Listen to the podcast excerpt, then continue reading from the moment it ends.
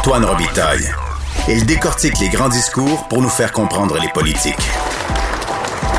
Là-haut sur la colline. Il ne se passe pas un événement important au Québec sans qu'on évoque la Révolution tranquille, sans qu'on réclame même souvent une nouvelle Révolution tranquille. Et mes prochains invités proposent une interprétation de, de ce mythe fondateur, faut bien le dire, dans leur précis, brève histoire de la Révolution tranquille. Bonjour Martin Paquette. Bonjour. Professeur au département des sciences historiques de l'Université Laval. Et bonjour Stéphane Savard, professeur d'histoire à l'UQAM. Bonjour, M. Robitaille. Alors, j'ai parlé de mythe fondateur. Euh, c'est vraiment euh, ça que, c'est, la Révolution tranquille au Québec. Mais comment ça l'est devenu, euh, Martin? Nous l'apercevons, Stéphane et moi, comme étant un moment important qui apparaît à partir de la mort de Maurice Duplessis. Pourquoi la mort de Maurice Duplessis? Parce que c'est une nouvelle conception de l'État, de l'État provincial qui se développe à ce moment-là. C'est pas tant les d'autres phénomènes, parce que euh, en histoire, on a tendance à voir des phénomènes du style, par exemple, l'urbanisation, euh, le développement économique, et ainsi de suite. Déjà là, c'était présent avant. Mais le fait de concevoir l'État comme étant un moteur de développement économique et social, c'est nouveau. C'est pour ça qu'on commence avec ça. On s'entend généralement sur le début de la Révolution tranquille euh, chez les experts, là.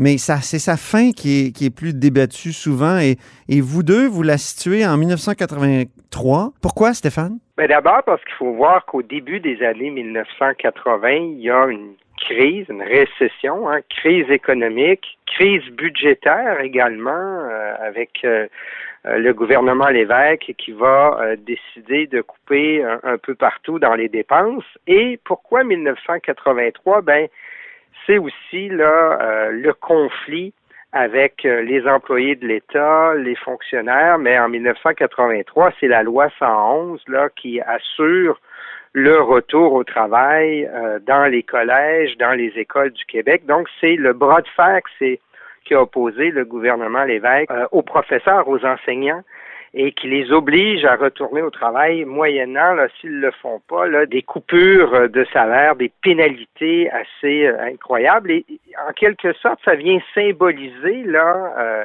le consensus autour de l'État québécois et autour de l'État-providence aussi, là, avec cette crise budgétaire, crise économique qui fait en sorte là, que euh, l'État québécois va tendre par la suite là, à devenir plus petit, Mmh. C'est paradoxal parce que vous écrivez que le gouvernement Lévesque ait fait la synthèse de la Révolution tranquille d'une certaine façon, mais c'est lui aussi qui, par son geste, cette fameuse loi-là euh, qui visait à limiter les dégâts de la récession du début des années 80, met fin à la Révolution tranquille. Oui, dans un certain Martin, sens, ça met fin à la Révolution tranquille euh, parce que euh, nous avons remarqué deux tendances. Premièrement, une tendance qui vient du haut vers le bas, c'est-à-dire des dirigeants qui euh, euh, veulent donner une impulsion au moment de la Révolution tranquille avec le rôle de l'État. Et ensuite, une autre tendance, celle du bas vers le haut, des citoyens qui font pression. Donc, à l'époque du premier mandat du, gouvernement Lévesque, c'est le gouvernement Lévesque fait la synthèse entre ces deux, ces deux tendances, c'est-à-dire celle du haut vers le bas et celle du bas vers le haut. Sauf que dès la fin des années 70, avec la situation économique, euh, la, il y a une pression, cette pression euh, suscite des fissures, suscite des craquements. Et là, la crise économique du début des années 80 impose euh, au gouvernement Lévesque de faire des choix. Et ces choix, on les, remarque, entre autres, avec la rémunération des employés dans le secteur public, avec l'obsession de la, dette budgétaire qui se présente, parce que euh, la dette budgétaire, au début des années 1980, inquiète de manière considérable les responsables politiques et va les inciter à faire des choix qui sont mm-hmm. très douloureux et qui vont toucher, entre autres, le, la conception de l'État-providence. Il me semble que la Révolution tranquille, on pourrait dire qu'elle s'est terminée avec le gouvernement Bouchard aussi. Parce qu'après tout, euh, il y a un même paradoxe, euh, c'est-à-dire on, on, est obsédé par la dette, on veut faire le déficit zéro, mais en même temps, on complète l'État-providence avec l'assurance médicaments, les garderies à 5 comme on disait, donc euh, les CPE, la perception automatique des, pensions alimentaires et, tous les, projets qu'on va lancer pour euh, aider la natalité, comme euh, c'est complété sous, sous Charret, mais, mais les congés parentaux. Alors, est-ce qu'on pourrait pas dire que le gouvernement Lévesque ou 83 et le deuxième gouvernement Bourassa, c'est comme une suspension de la Révolution tranquille qui va culminer avec le gouvernement Bouchard? Ben, il est clair que pour nous, à partir du milieu des années 1980, on, entre dans un, dans un nouveau contexte. Et puis là, c'est aussi un contexte, on pourrait dire, euh, nord-américain, occidental, avec l'arrivée justement du néolibéralisme et tout. Et puis, euh, je personnellement, je ne serais pas prêt à dire qu'il euh, y a une deuxième révolution tranquille où elle se poursuit là une dizaine d'années, douze, treize années plus tard. Mais il est clair qu'à ce moment-là, le gouvernement Bouchard va s'appuyer sur euh, des éléments de la Révolution tranquille et puis des euh, personnalités comme par exemple Pauline euh, Marois, entre autres, donc vont s'appuyer sur certains acquis de la Révolution tranquille et les poursuivre jusqu'à un certain point. Mais on est dans un, on est quand même dans un autre contexte, mais qui montre que c'est pas vrai que l'État québécois, on a mis totalement la hache l'État quécois avec la fin de la Révolution tranquille. Il y a des acquis qui vont rester et il y a un filet social même qui va. Il y a, va s'étendre. Un filet social qui va perdurer. Oui, Les garderies, assurance médicaments, c'est quand même des, énormes euh, dépenses euh, pour l'État. En effet, c'est des dépenses qui sont importantes. Mais ce qui est intéressant de voir, c'est qu'à partir de 1983, euh, les responsables politiques, comme les citoyens, vont se référer à la Révolution tranquille de deux manières. D'une mhm. part, on va dire, euh, on refuse la révolution tranquille. Ça devient un, repoussoir. En disant, regardez, la révolution tranquille, c'est un État qui est beaucoup trop important. C'est le principe de la dette budgétaire.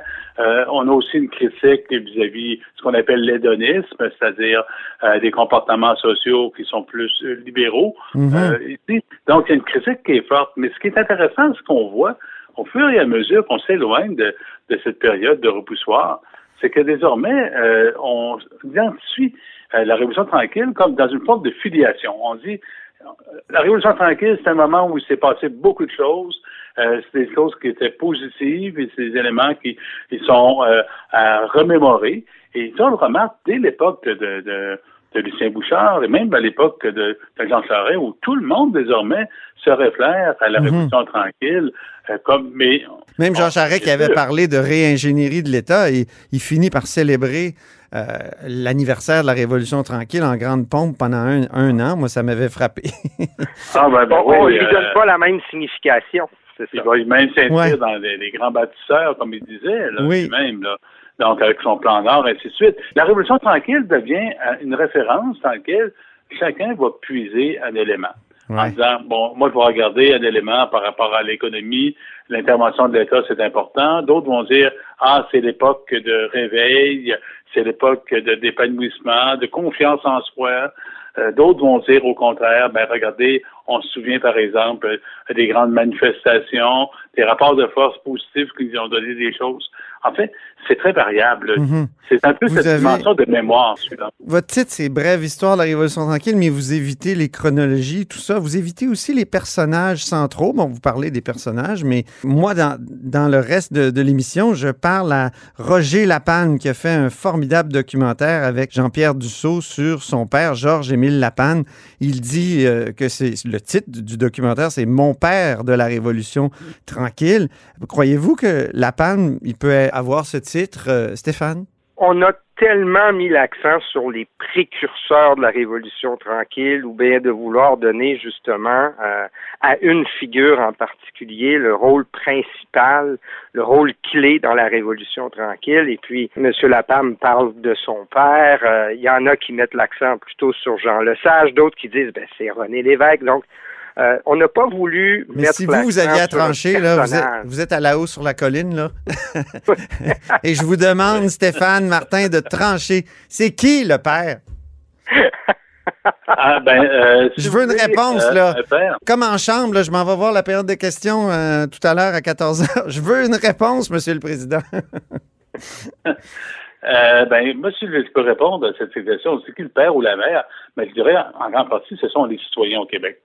Ce sont les citoyens. Ah. Bien sûr, il y a des citoyens qui. Il y en a certains citoyens qui ont eu une part beaucoup plus importante.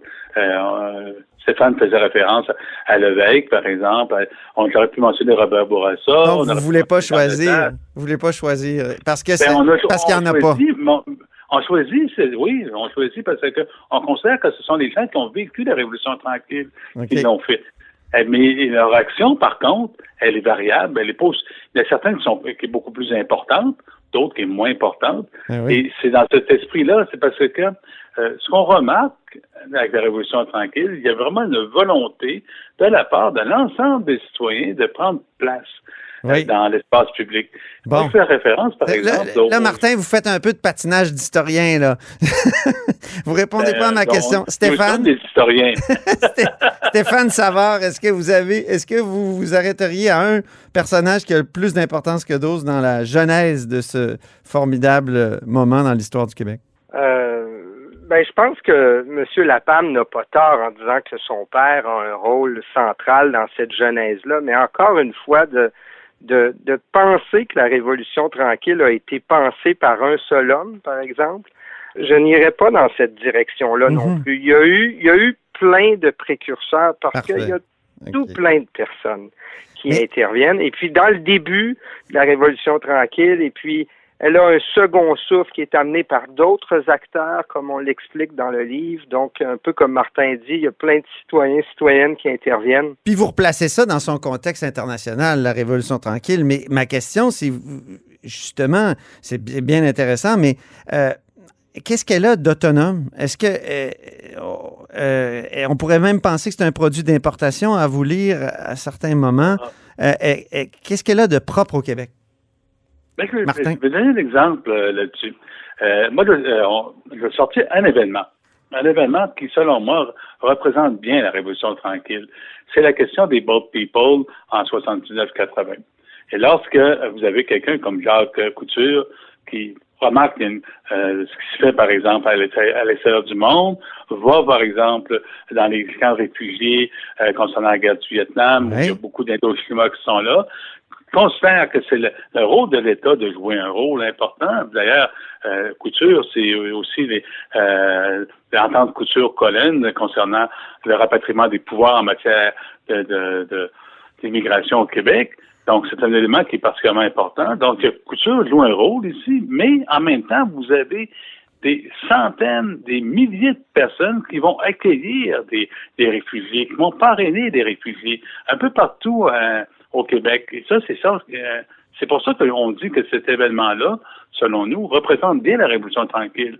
Vous avez à la fois des gens qui vont décider, mais aussi des gens, d'autres, des, citoyens, qui vont s'impliquer là-dedans et qui vont dire, ben écoutez, c'est notre rôle comme citoyen, euh, pour, pour, des raisons de, euh, je dirais, d'humanité, dans le cas des, des, broad people, mais aussi des, des raisons d'émancipation. Vous allez, par exemple, ce qu'on voit par, euh, en, en, Gaspésie avec la fermeture des villages où les gens décident de garder leur village.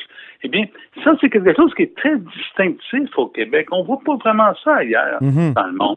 Ça, c'est de, voir cette, cette euh, à la fois, c'est disons, des leaders d'opinion, de ce qu'on appelle, nous, on appelle les élites définitrices, mais aussi des protagonistes, des simples citoyens, des simples citoyennes qui vont embarquer là-dedans.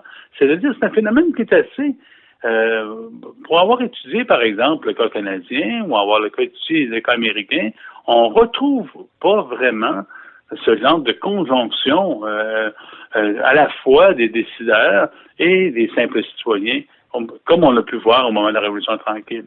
On voit des phénomènes, on voit des phénomènes de masse un peu partout, mais c'est pas tout à fait la même chose. C'est vraiment, c'est vraiment spécifique au cas québécois. Très bien. Je peux ben, ajouter un autre point, M. Robitaille? Très rapidement, merci. Très rapidement. Moi, je dirais aussi que ce qui donne une coloration particulière à la Révolution tranquille, il y a tout plein de phénomènes qui transcendent là, euh, l'espace canadien, et c'est la question nationale aussi. Sur le plan du féminisme, sur le plan de bien des phénomènes, la question nationale va donner une coloration particulière à l'époque de la Révolution tranquille. Très bien. Je suis d'accord avec Stéphane là-dessus. Ben, c'est bon parce que vous êtes des co-auteurs, c'est idéal. Merci infiniment et je renvoie à votre livre Brève histoire de la Révolution tranquille. C'est aux éditions Boréal.